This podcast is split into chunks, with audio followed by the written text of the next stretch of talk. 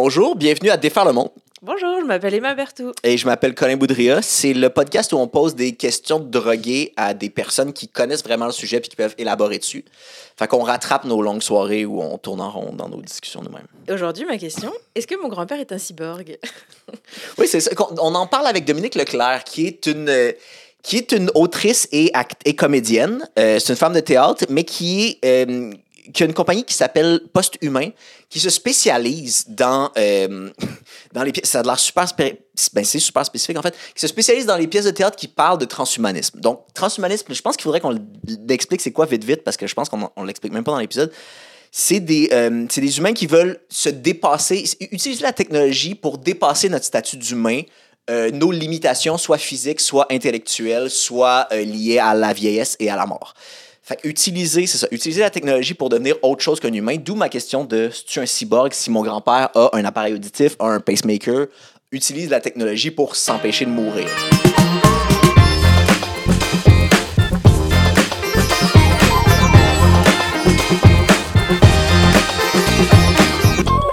C'est comme, là, il y a comme deux affaires dans ta question. Tu dis, est-ce que je suis un cyborg? OK, mais c'est quoi un cyborg? C'est-tu juste un appareil externe qui me permet de faire quelque chose? On pourrait dire ça. Mais là, après le transhumanisme, ouais, il y a l'idée d'augmenter puis de dépasser nos capacités. Fait que là, à ce moment-là, j'aurais tendance à dire que le pacemaker, c'est peut-être pas ça, parce que c'est du curatif. Mais là, si on s'amuse à faire, ben, c'est quoi la ligne du curatif? Ça devient gris, impossible à déterminer, puis c'est là que le fun commence. Là. Ah oui.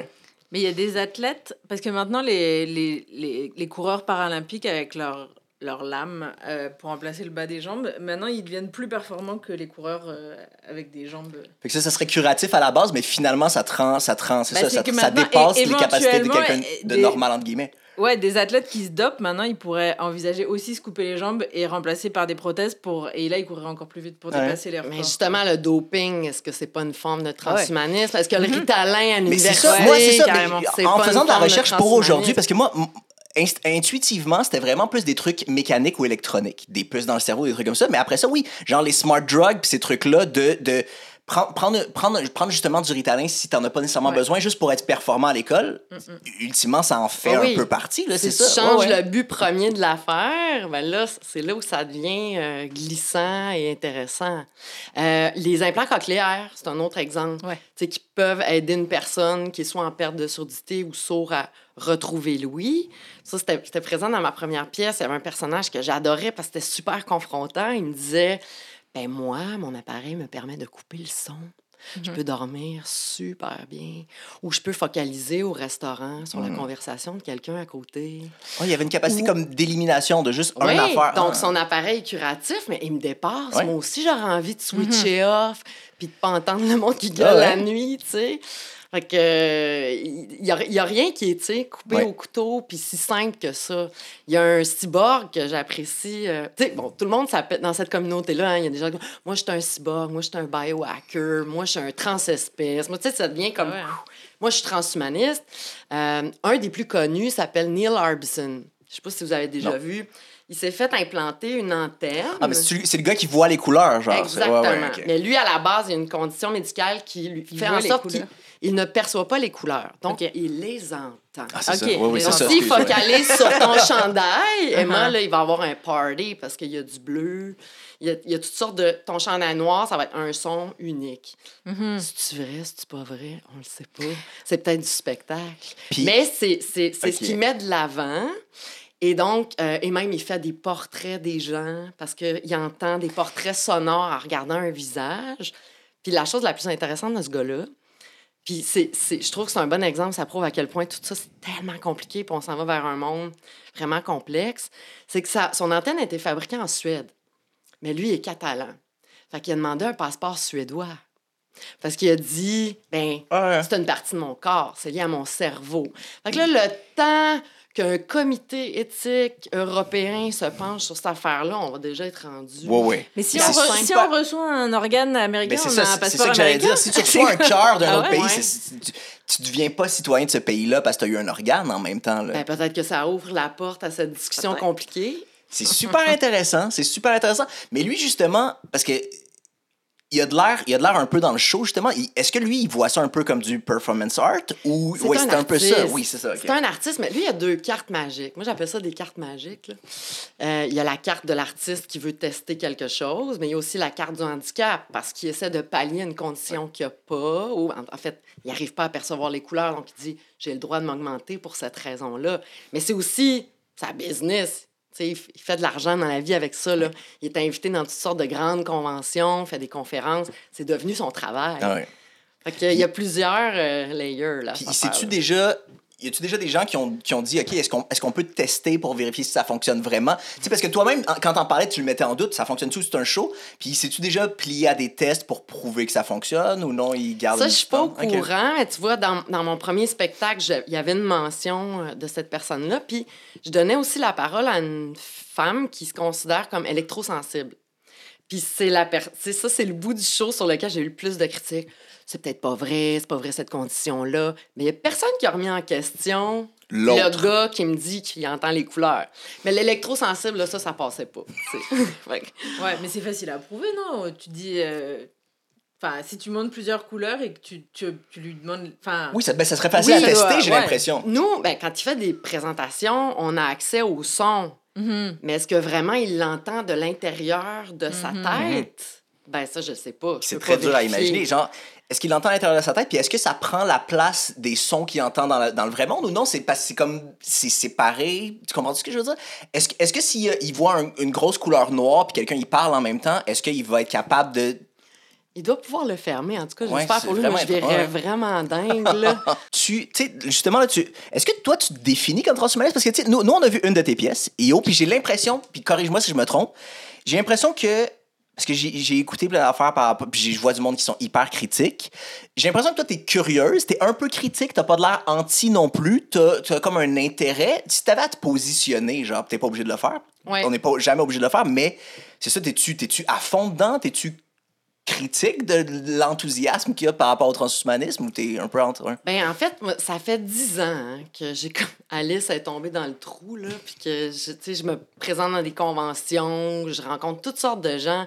Puis je trouve ça important d'être sur le terrain parce que ça me permet de donner du volume à- au, au- En tout cas, je comprends mieux ce qui motive ces gens-là quand je les rencontre. Puis les gens sont intéressants. T'avais des extraits d'entrevues dans la pièce. Oui, les gens sont super intéressants. Puis tu vois, le dernier show, on voulait juste travailler avec de l'audio.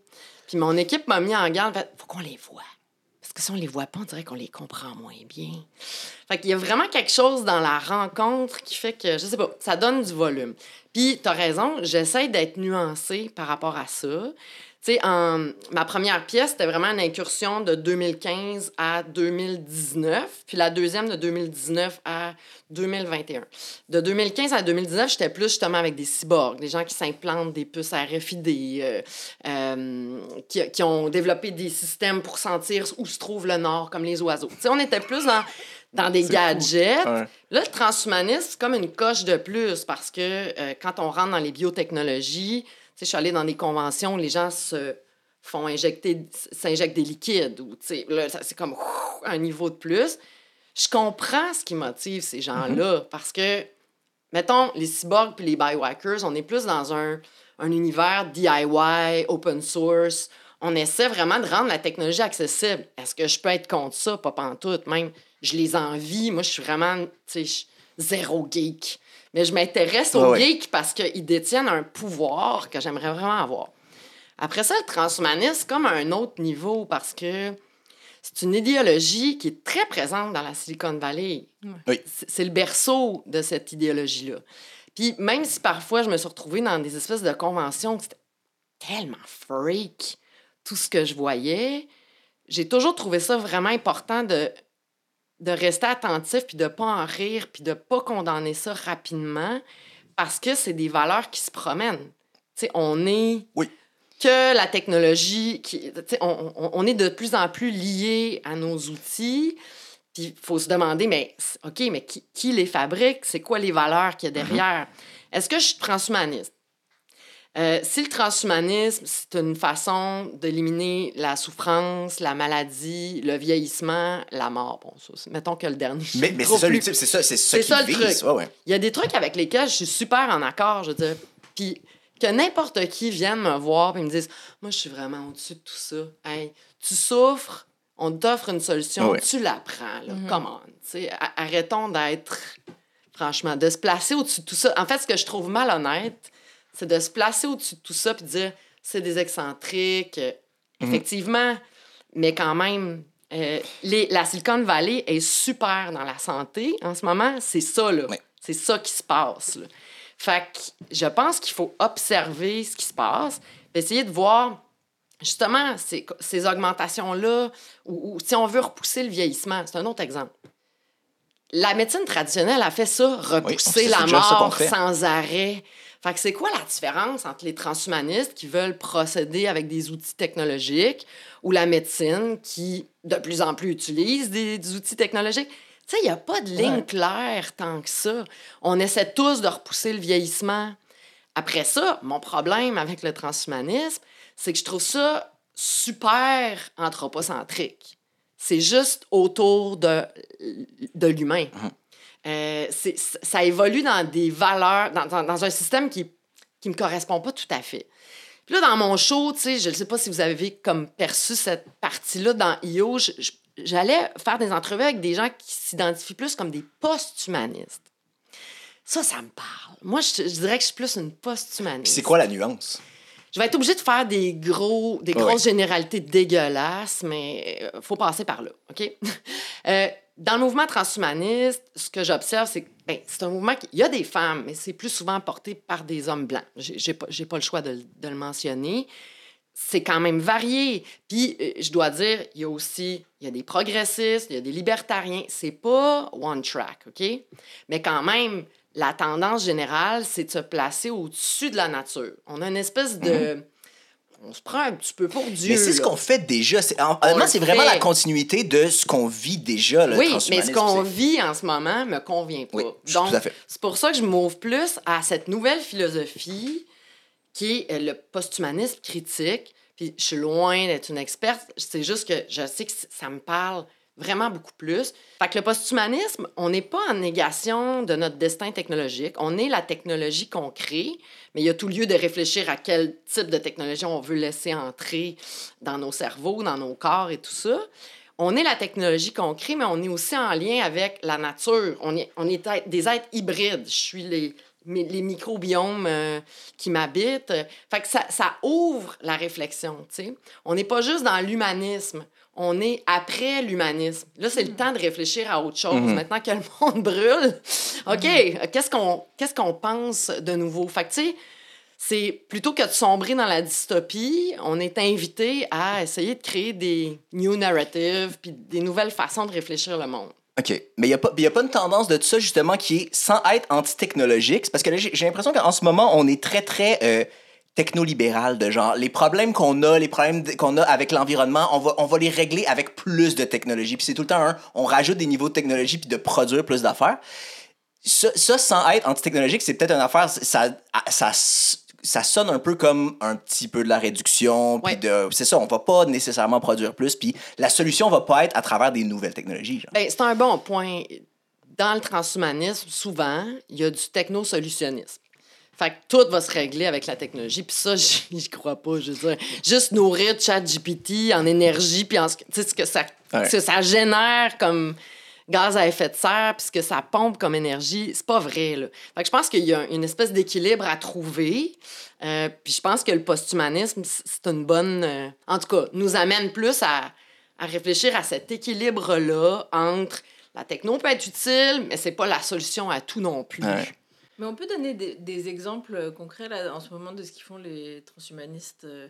Tu, tu parlais, tu disais qu'ils s'injectent des liquides et tout. euh, C'est quoi les dernières.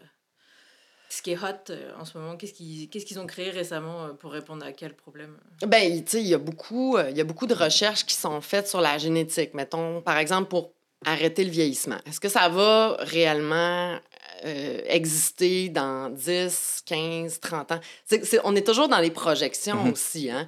Dans l'immédiat... Probablement beaucoup de promesses qui se réalisent pas tant que ça non plus. J'ai comme c'est beaucoup de spéculation. Hey, c'est ça qui va se passer. Puis après ça, on, on les oublie un peu. C'est dur de. Des fois, ces prédictions-là ont l'air complètement farfelues, puis tout à coup, OK, CRISPR-Cas9 a été découvert, le ciseau génétique. OK, on peut changer des choses dans les gènes. Qu'est-ce Ouais, que puis il y a ça des trucs qui sont exponentiels après, ça va être super vite. ouais. Fait que moi, tout ce, tout ce que je peux faire, c'est d'écouter ces histoires-là, d'essayer de voir, OK, qu'est-ce que ça soulève comme question? Mais j'ai pas la légitimité scientifique de savoir si euh, c'est vraiment de la bullshit. C'est dur. Mhm. Tu sais, je me suis retrouvée, mettons, dans des conventions anti-vieillissement à Vegas, dans des contextes, justement, où les gens s'injectaient, mettons, du NAD. Du NAD, ça, c'est pour... euh, c'est surtout... euh, C'est un... mé- Je sais pas si ça s'appelle vraiment un médicament, mais c'est un produit qui est utilisé pour les toxicomanes, pour vraiment arriver à... pourquoi je dis des mots en get rid? ça devait être À se débarrasser. à se débarrasser de, de leur dépendance. Puis là, ah, ça donne de l'énergie. Ah, peut-être que ça atteint le vieillissement. Un autre exemple, la metformine. La metformine, c'est un médicament qui, à la base, euh, pour les diabétiques, pour euh, faire baisser le taux de sucre. Et là, il y a du monde qui s'est rendu compte que ça pouvait ralentir le processus de vieillissement. Si on nous avait dit ça dans 20 ans, un jour, on va découvrir un médicament qui va peut-être. Ben, écoute, là, ça existe. Fait qu'il y a des gens qui veulent, qui s'arrachent la metformine ou qui réussissent à se procurer des prescriptions, pas parce qu'ils sont diabétiques, mais parce qu'ils veulent ralentir le processus de vieillissement. Après ça, pour les recherches génétiques, tu sais, euh, oh, que dire, il y a des milliards et des milliards et des milliards de dollars qui sont investis dans les. Dans ces... On veut ralentir ou inverser le processus de vieillissement. Ben, on exclut la personne qui parle ou, ou pas, je sais pas. Mais euh, je peux pas vous dire que ça va arriver ou pas. J'en ai, aucune idée. Mais je sais que ce qui m'intéresse, en fait, c'est qu'il y a des gens qui capotent Ouais. sur cette Ce idée-là. qui t'intéresse, c'est l'intérêt du monde. Tu peux pas nier qu'il y a des gens, tu peux pas nier que c'est une tendance. tu sais. Ouais, ouais. Exactement. Mais quand on parle de ralentir le vieillissement, c'est- on parle de vivre plus longtemps et de que nos neurones meurent pas et nos cellules meurent pas, ou on parle parce que ou on parle de, de botox et d'avoir l'air plus jeune ou de- Non, non, c'est ouais. vraiment euh, ralentir. Ben, c'est une bonne question, c'est vrai, parce que la chirurgie esthétique peut en faire partie. Mhm. Mais euh, l'idée, c'est que dans tes cellules, tu sais, hey, là, là, je peux pas vraiment faire des descriptions scientifiques très rigoureuses, mais je sais que euh, le vieillissement, c'est causé par les cellules qui se divisent et divisent. Puis à un moment donné, il n'y a plus de division. Puis euh, il y a les télomères. Les télomères, c'est ce qui protégerait normalement tes cellules. Euh, J'ai peur de dire des conneries. Euh, puis, euh, Ce serait c'est- pas la première fois. Comme, non, c'est ça. ici, je veux c'est dire. comme, euh, c'est comme de la colle au bout des lacets. Tu sais, quand ça ouais, se ouais. défait, ben là, whoop, ton lacet défait, commence ouais. à se défaire. Bon, il y aurait des... Il y a des recherches sur le fait qu'on veut essayer d'allonger les télomères. Puis les télomères, ben c'est- c'est c'est ça. Donc, si tu protèges ta cellule puis qu'elle vieillit pas, parce que les cellules, avec le temps, quand ils deviennent toutes tout gangrénées, là, ça devient comme des, des cellules zombies, puis c'est ce qui fait que on finit par vieillir. Hey, c'est probablement la, la pire description scientifique ever qui a Mais jamais c'est été faite. facile mais à suivre. c'est c'est facile à l'idée. suivre. Ouais. Ouais. C'est l'idée. Euh, donc, oui, c'est il y, y a l'idée de vraiment ralentir le vieillissement. Mais quand on parle aussi, il y a l'immortalité dans le transhumanisme. C'est un gros mot, l'immortalité. Fait que là, le nouveau mot à mode, c'est amortalité. Donc, c'est l'idée... Mais qui est techniquement la même chose. Oui, c'est l'idée de, de, de, de rallonger la vie radicalement. Pas nécessairement juste dans l'optique de je ne veux jamais quitter cette terre, mais dans l'optique de euh, rallonger la qualité de vie. Ça, on est d'accord, là, tu sais. Euh, supposons que, je sais pas, une personne de 59 ans euh, décline euh, pendant 20 ans dans le système de santé jusqu'à ses euh, 79 ans. Ça coûte cher. Fait que ça peut être une bonne chose que d'arriver à allonger la qualité de vie, de faire en sorte que les gens soient malades moins longtemps, vraiment en fin de vie, boum, sa, sa- sa fin de vie aura duré quatre jours, pas malade, bravo. Tu sais, c'est- Ouais. Pourquoi pas? Fait que dans cette optique-là, je serais quand même d'accord. Fait qu'il y a comme toutes sortes de... Tu sais, je, je peux malheureusement pas vous résumer tout ce qui se passe au niveau des bio- biotechnologies euh, aux États-Unis et dans les autres pays, parce que la Russie est très intéressée, la Chine aussi. J'ai pas visité tous les pays en ce sens, mais il se passe beaucoup de Mm. choses. Il y a beaucoup d'argent investi, puis on, on verra où ça nous mène. là. Mais on peut pas, c'est là où le posthumanisme m'intéresse, on peut pas prendre en, compte ces, envies-là sans regarder l'état de l'endroit dans lequel on vit. Puis plein d'autres choses. Et oui, il y a les ressources de la planète. Puis moi, ça, c'est vraiment une opinion, mais mon premier réflexe quand j'entends parler d'amortalité ou des trucs comme ça, c'est euh, socialement, je trouve que ça serait nuisible dans le sens où on a besoin d'un roulement de population pour que les idées changent aussi. Il y a, il y a du monde, des fois, passer la soixantaine, t'es es vraiment confortable dans tes affaires, puis c'est pas contre eux, mais t'as pas de nouvelles idées, t'es réfractaire à plein d'affaires. À un moment donné, il faut qu'on ait un roulement de population, sinon, on va rester pareil comme on est éternellement. Est-ce qu'on a envie de PDG qui reste en place Ben, c'est ça 75 aussi, c'est ça ans? ouais. On en connaît. Ils veulent pas décoller. C'est déjà problématique. Ah ouais? Il faut, il faut, faut trouver comment. Ben, ça va créer des nouvelles questions, des nouveaux systèmes. Il faut réfléchir à tout ça. Là. Mais lui, Elon Musk, euh, ce qu'il veut faire pour pas mourir, c'est c'est pas de télécharger tout, tout son cerveau et ses idées euh, et, de- et de vivre. Il veut pas forcément que son corps reste en vie, mais il veut que ses idées restent en vie. C'est pas ça qu'il veut faire, euh, Elon Musk? Mais il y a des affaires de télécharger ton cerveau ailleurs. Je sais pas à quel point c'est faisable ou réaliste. Ben, mais... moi, je trouve ça un peu débile, cette idée-là, parce que les données qu'on génère, c'est ça qu'on est en train de faire. Mhm. On télécharge notre cerveau sans arrêt. Fait que là, tu sais, il y a y a pas comme. Il aura au pas de scène dans un film où j'ai des tuyaux comme ça, puis là, il y a un autre body plus jeune que le mien, puis pff, tu sais, non, c'est pas de même que ça se passe. Ça se passe à chaque maudite seconde. Mon téléphone m'écoute, euh, m'analyse, euh, sans arrêt. Je lui donne du feed Ouais, sans mais là, ça, arrêt. ça amène des questions ça, le de. c'est quoi- téléchargement. oui, mais c'est quoi une personnalité puis c'est quoi avoir une âme dans le sens où, tu sais, si on prend toutes mes données que j'ai créées dans ma vie puis on les met dans un robot pour qu'il essaye de m'imiter, c'est pas, c'est pas ma vraie extension parce que mon, ma conscience est plus là. Tu comprends? Tu sais, ça amène des affaires vraiment bizarres. C'est Ouais. plus vraiment moi, c'est juste un robot qui m'imite. Ben, c'est une copie de toi. Mais là, en ce moment, on est en train de jaser, OK? Je sais pas si c'est un, un compte Facebook, whatever, mais ton compte Facebook est en train de continuer à vivre pendant qu'on se parle. Il vit pas comme toi, c'est pas une copie fidèle, mais c'est une entité de toi, une partie de Ouais, toi qui poursuit son travail, un travail qui avec lequel tu n'es peut-être pas en accord parce qu'on voit pas vraiment ce qui se passe, mais qui fait des liens, qui te propose des affaires, qui- tu sais, bon. Fait que ça va être des, comment dire, d'autres entités, d'autres... Ça sera jamais une copie exacte. En fait, moi, j'y, j'y crois pas vraiment, mais ça, ça peut être des systèmes qui font en sorte que... Tu sais, il y a toujours la fameuse métaphore, là, mettons, j'ai un bateau, puis là, j'enlève une planche, puis j'en enlève une autre. Puis Mhm. à quel moment c'est plus le même bateau, une ouais, fois que c'est- je remplace c'est des affaires? question. Ouais, ouais. C'est la même chose, tu sais. Il y a une approche du transhumanisme qui est vraiment bizarre. De, c'est comme, on se dit, là, en ce moment, le corps humain puis la société dans laquelle on vit sont incompatibles. On fait tout le temps des burn-out. On n'est pas capable de travailler comme on devrait. Au lieu de repenser la société dans laquelle on vit, on repense le corps humain. Genre, on va, on va upgrader le corps humain pour être capable de travailler comme des malades. Ouais. Quand on pourrait aussi juste repenser la société dans laquelle on vit. C'est comme, on, on prend une direction qui est, qui est surprenante. Qui est, puis qui est vraiment pas la plus simple quand tu y penses. Tu sais, C'est comme, je sais pas. Quand je disais tout à l'heure que le transhumanisme, il y a des progressistes, il y a des libertariens, il y a du chacun pour soi, a- c'est là où ben, il faut essayer de voir, OK, on est dans un monde transhumaniste, on est dans un monde en changement qui, même si on ne le sait pas, embrasse ces valeurs-là. Maintenant, comment on veut que ça se passe? Puis ça commence, en tout cas, je deviens de plus en plus techno-anxieuse, je dois l'avouer, là, après dix ans. euh, j'ai cherché des espoirs, j'ai essayé d'être nuancée, puis là, wouh, ça devient de plus en plus difficile. Mais ce qu'on est en train de faire là, déjà, m'éloigne de mon sentiment de dystopie. C'est juste, faut vraiment en parler, puis idéalement, éventuellement, passer à l'action. Puis c'est un peu ça que je reprochais. euh, le les transhumanistes ont un agenda dans le sens où ils ont des projets, ils sont financés, ils vont de l'avant.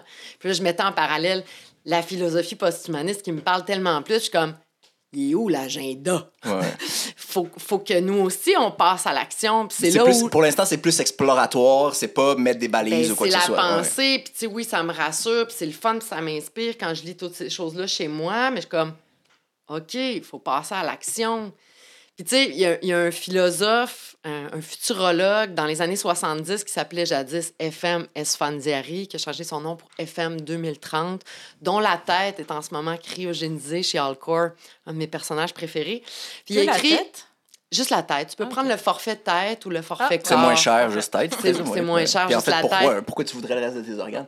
Quand ils vont être assez avancés pour te décryogéniser, ils vont être assez avancés pour juste Ouais, ils te vont faire découvrir que l'âme, en fait, c'était dans le ventre et il sera dégoûté. Exactement, mais mais il y a toujours cette question-là dans, dans le transhumanisme. Est-ce que le corps puis l'esprit sont séparés ou... En tout cas, moi, j'aurais pas pris le forfait juste tête. Tu t'aurais pris tout. ouais. Exactement. Ben, tant qu'à essayer quelque Ouais, ouais. chose. euh, mais bon, faut avoir le budget qui vient avec.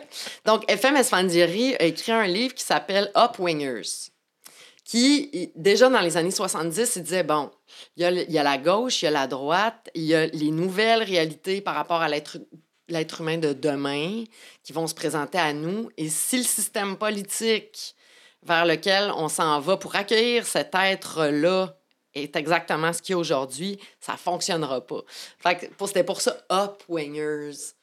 Ben moi, aujourd'hui, tout ce que je vois, c'est une montée de l'extrême droite. Puis, Oh ouais? euh, C'est ça, le système vois a pas- absolument pas changé depuis les années 70 et a même continué plus vite dans la même direction. Ouais. Exactement. Donc, tant que. Tu sais, c'est des questions, c'est du biopolitique, c'est des questions politiques. Puis, aux dernières élections, il n'y a aucun candidat qui a parlé de nouvelles technologies en, en campagne électorale. Il n'y a, rien eu. Mais voyons, qu'est-ce que vous faites? Mais- Vous êtes dans un déni Puis crasse. je comprends, c'est super intéressant, puis je suis d'accord que c'est... Mais d'un- point de vue comme électoraliste, tu perds tellement la population. Si tu commences à parler d'affaires de même, c'est ça, ça passe au-dessus de la tête de tout le monde. Là, mais... Ben non, pas quand tu vas à la SAC, puis que c'est un méchant flop, tout ce qu'ils ont fait. Tu sais, transformation numérique, là. Le numérique est en train de changer l'éducation, euh, toute notre économie. Ouais. C'est- tout le système de santé, c'est complètement naïf que de pas en parler. Il y a peut-être une façon sexy, là. euh, Ils peuvent peut-être réfléchir à... Je sais pas, on est...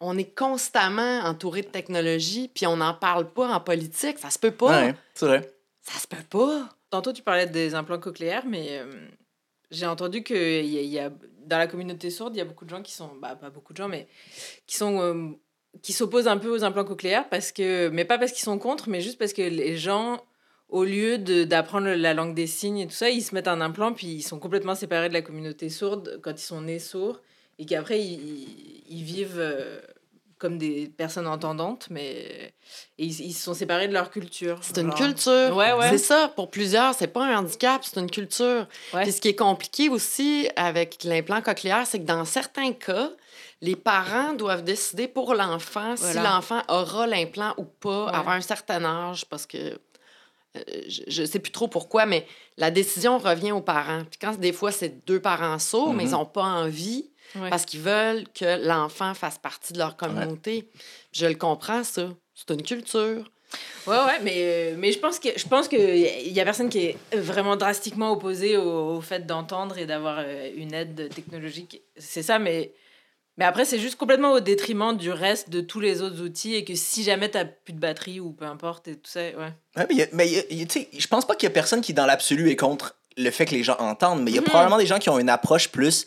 On peut apprendre à dealer avec les cartes qu'on se fait donner, puis on peut ne pas être hyper dépendant constamment de la technologie, voilà, parce qu'il y a un peu de ça, ça. aussi, de c'est ça, des fois, je sais pas. Puis là, je dis ça, moi, j'ai, pas d'handicap, puis je, serais crissement mal placé de dire à quelqu'un qui a un handicap, apprends à vivre avec, là.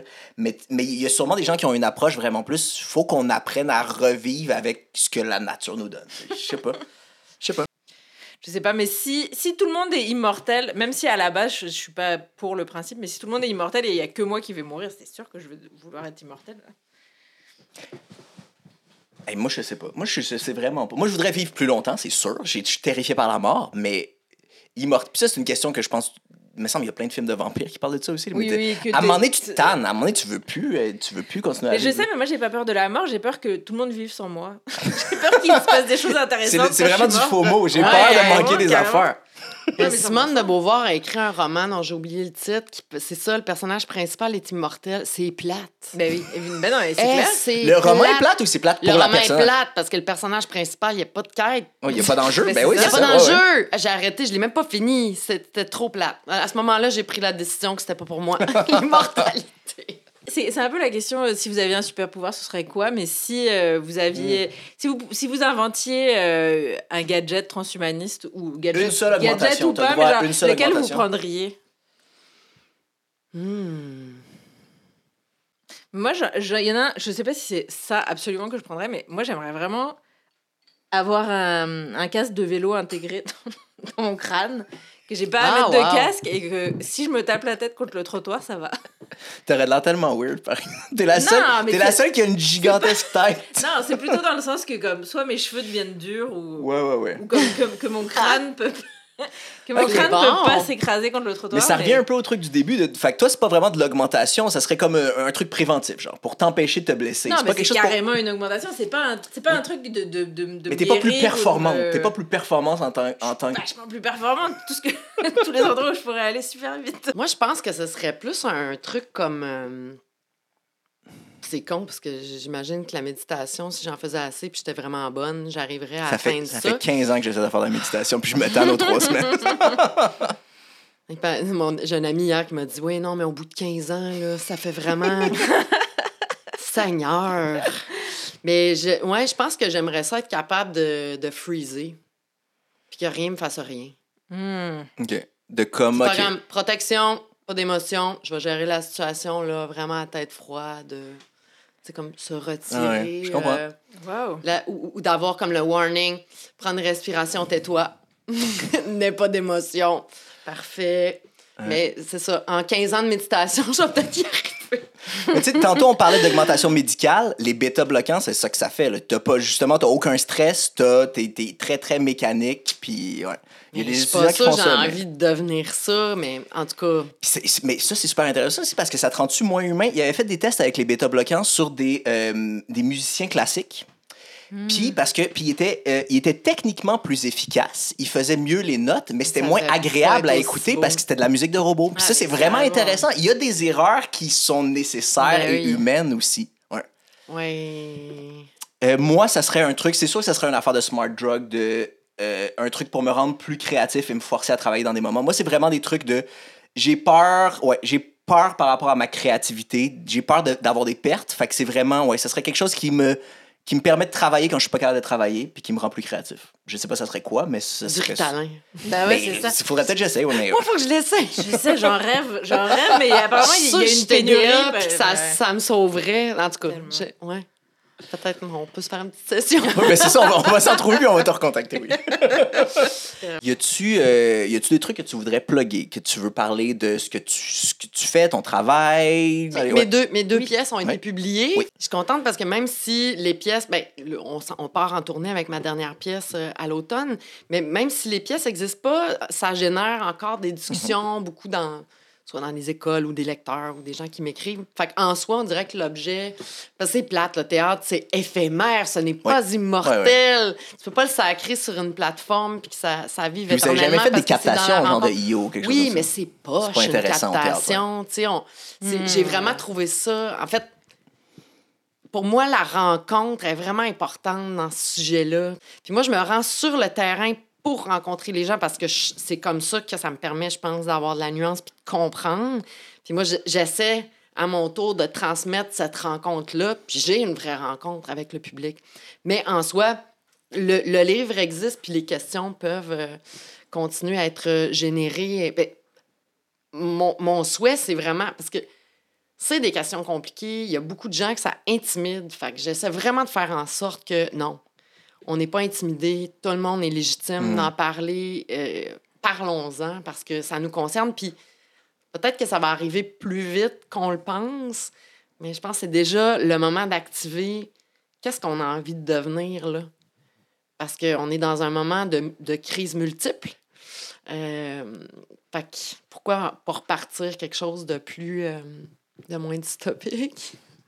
Super. Puis, fait- puis les deux se trouvent en librairie. Oui, Fait que la première pièce, c'était la Posthumain. première pièce s'appelle Posthumain, c'est publié chez l'instant même. Puis la deuxième s'appelle IO, ce que ça veut dire IO, pour Input et Output. C'est publié chez Atelier 10. Puis on est en tournée à l'automne. Puis je travaille sur un long métrage documentaire avec l'Office national du film qui va sortir un jour sur toutes ces questions-là. C'est compliqué à me mettre en, en morceaux, mais je vais y arriver. Mais ouais, ça s'en vient. Merci beaucoup. Merci.